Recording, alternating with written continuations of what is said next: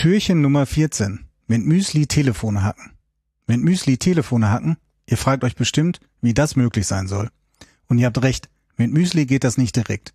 Aber ein ganz bestimmtes Müsli spielte mal eine wichtige Rolle dabei. Heute geht es um einen Pionier des Hacking und des Freakings. John Thomas Draper, alias Captain Crunch. John Thomas Draper machte Freaking in den 1970ern populär. Freaking setzt sich aus den Wörtern Phone und Freak zusammen. Es beschreibt das Umgehen von Sicherheitsmechanismen des analogen Telefonnetzes. In den damaligen Telefonnetzen wurden die Steuerungssignale und Tonsignale auf der gleichen Leitung übertragen. Mit manipulierten Steuerungssignalen war es etwa möglich, umsonst Ferngespräche zu führen. Diese waren damals noch sehr kostspielig. Der von Geburt an blinde Joy Bubbles, alias The Whistler, war der erste Freaker. Er hatte ein absolutes Gehör und ein Faible für Telefone.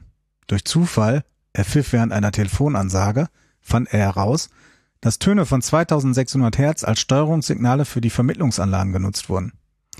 Sein absolutes Gehör versetzte Joy Bubbles in die Lage, Töne von 2600 Hertz einfach zu pfeifen.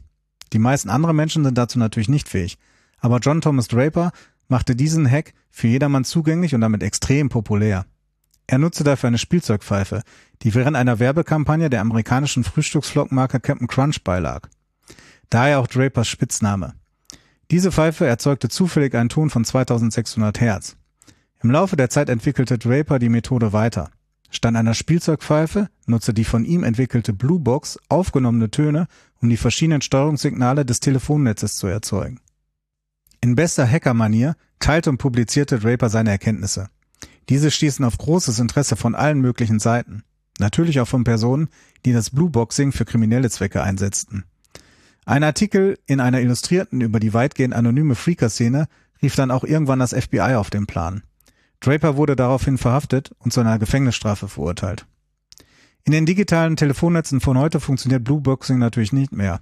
Und auch in den analogen Telefonnetzen wurden die Steuerungssignale und Tonsignale irgendwann getrennt, so dass erstere nicht mehr manipuliert werden konnten.